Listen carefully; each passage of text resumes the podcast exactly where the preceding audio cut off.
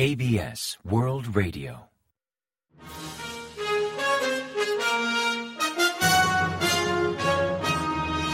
Informativo de KBS World Radio.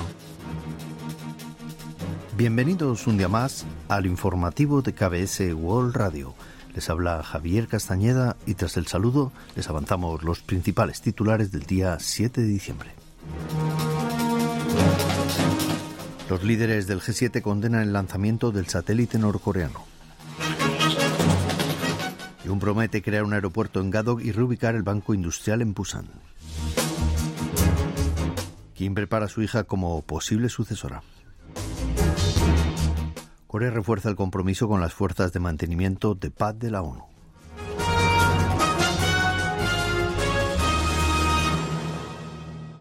Y tras el avance de titulares les ofrecemos las noticias.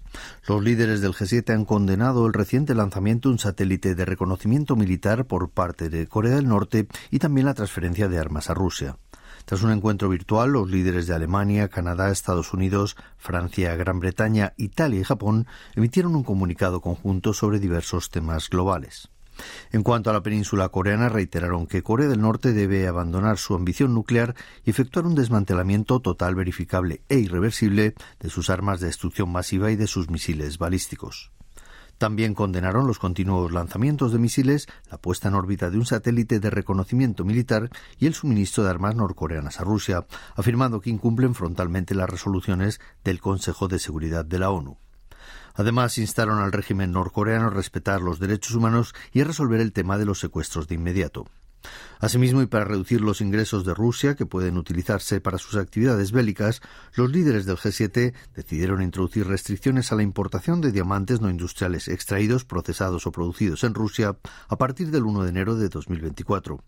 También anunciaron más restricciones a la importación de diamantes rusos transformados de terceros países desde el 1 de marzo de 2024. El presidente Yoon Suk-yeol viajó el miércoles 6 a Busan, donde reafirmó su compromiso de promover los proyectos que anhelan los ciudadanos una semana después de saber que la candidatura de Busan fracasara en su intento de acoger la Expo Mundial 2030. Durante un encuentro en el Centro de Convenciones y Exposiciones Internacionales del puerto de Busan, Yoon agradeció a los ciudadanos el enorme interés y pasión mostrados por intentar organizar la Expo. Jun destacó la necesidad de aprovechar al máximo el territorio nacional para lograr un crecimiento significativo, subrayando la importancia de Pusan como punto clave al sur del país. Para lograr dicho objetivo, Jun se comprometió a promover diversos proyectos e iniciativas, como crear un nuevo aeropuerto en la isla de Gadok, reubicar el Banco Industrial de Corea en Busan, impulsar el proyecto de reurbanización de Puerto Norte o aprobar una ley especial para convertir a Busan en un enclave de prestigio global. Tras el evento, Jun pasó por el mercado de Kukje, un emblemático mercado tradicional de Pusan, en su primera visita a dicho mercado desde que asumió el cargo, momento que aprovechó para hablar con los comerciantes y comentar la situación económica actual y otros temas de su interés. En una reciente imagen del Día de la Aviación, el líder norcoreano Kim Jong-un inspeccionó unas instalaciones clave de la Fuerza Aérea. Pero la imagen destaca por la presencia de Chue, su hija vestida a juego con su padre, pero sobre todo porque estaba enfocada en ella. Un alto cargo del Ministerio de Reunificación de Corea del Sur explicó que tanto el atuendo de Chue como su destacado protagonismo podrían indicar que el líder allana el camino a su hija como cuarta sucesora al frente del régimen.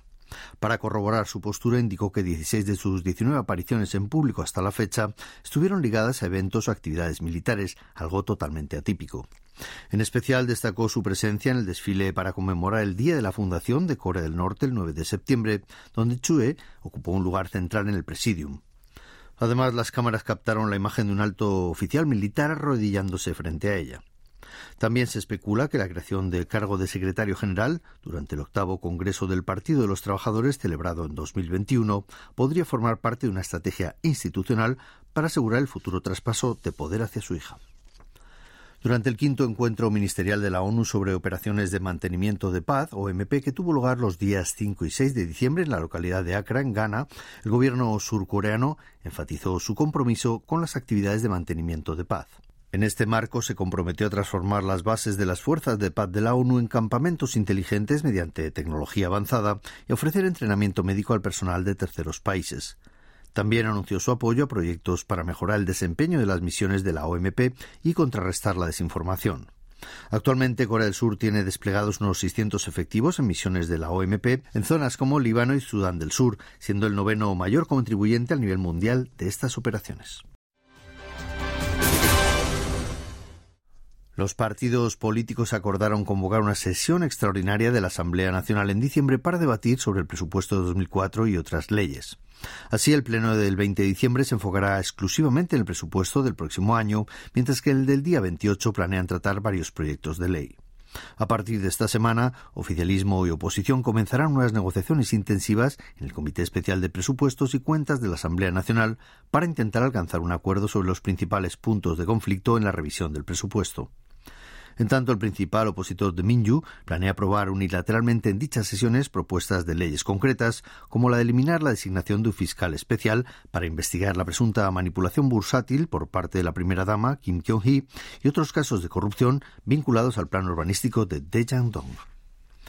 Tras conocer que China planea limitar las exportaciones de urea para 2024, el gobierno surcoreano intenta asegurar otros proveedores y liberar con antelación las reservas públicas de dicho producto.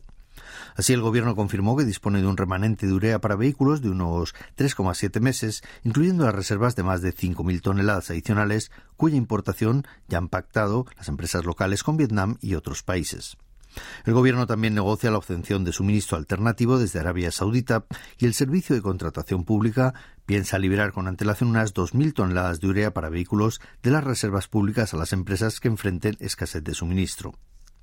El miércoles 6, el ministro de Comercio, Industria y Energía, Bang Moon-kyu, explicó en rueda de prensa que el gobierno valora subvencionar en parte la diferencia de precio para importar urea de terceros países con respecto al precio de China.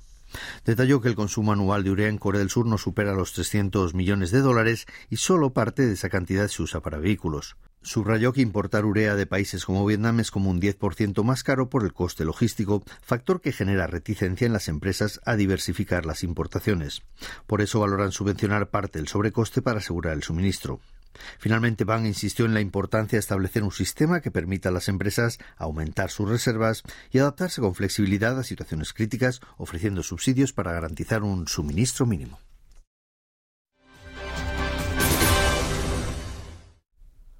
El Comité de Innovación de Poder del Pueblo, el Partido Oficialista, anunció de la culminación de su actividad y tan solo queda informar de las propuestas de innovación a la cúpula del partido el próximo lunes 11.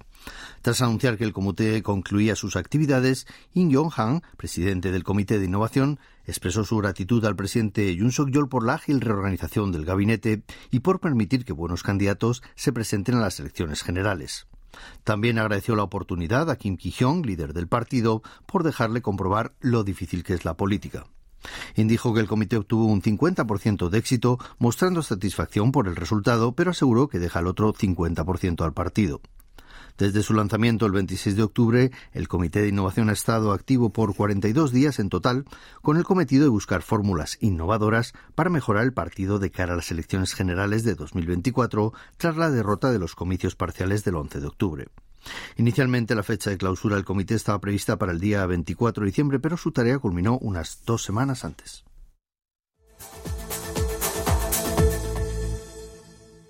Y ahora pasamos a ofrecerles el pronóstico del tiempo. El Servicio Meteorológico de Corea ha anticipado temperaturas inusuales para esta época del año y días bastante templados. Para el viernes 8 se espera un día nublado en la zona capitalina en la provincia de Gangwon, mientras que en Chuncheon y el sur del país estará mayormente despejado, aunque en la zona central y al norte de Gangwon podría llover ligeramente durante la noche. El termómetro marcará entre menos 3 y 11 grados de mínima en la mañana y entre 14 y hasta 20 grados de máxima por la tarde. Y a continuación comentamos los resultados del parqué. El mercado bursátil nacional cerró con un ligero descenso el jueves 7 después de experimentar diversas subidas y bajadas. El COSPI, el índice general, perdió un 0,13% respecto al día anterior hasta cerrar la jornada en 2.492,07 unidades. En tanto, el COSDAC, el parque automatizado, experimentó un retroceso del 0,77% hasta culminar en 813,2 puntos. Y en el mercado de divisas el dólar subió 12,2 unidades respecto al día anterior hasta cotizar a 1.325,3 wones por dólar al cierre de operaciones.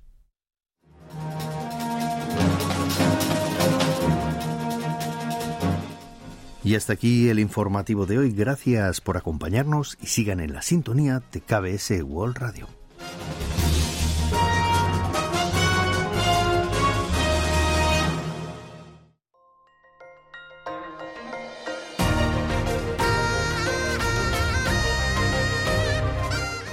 Acaban de escuchar el podcast de KBS World Radio. Hay muchos más contenidos en wall.kbs.co.kr barra Spanish. Gracias por seguir en sintonía. KBS World Radio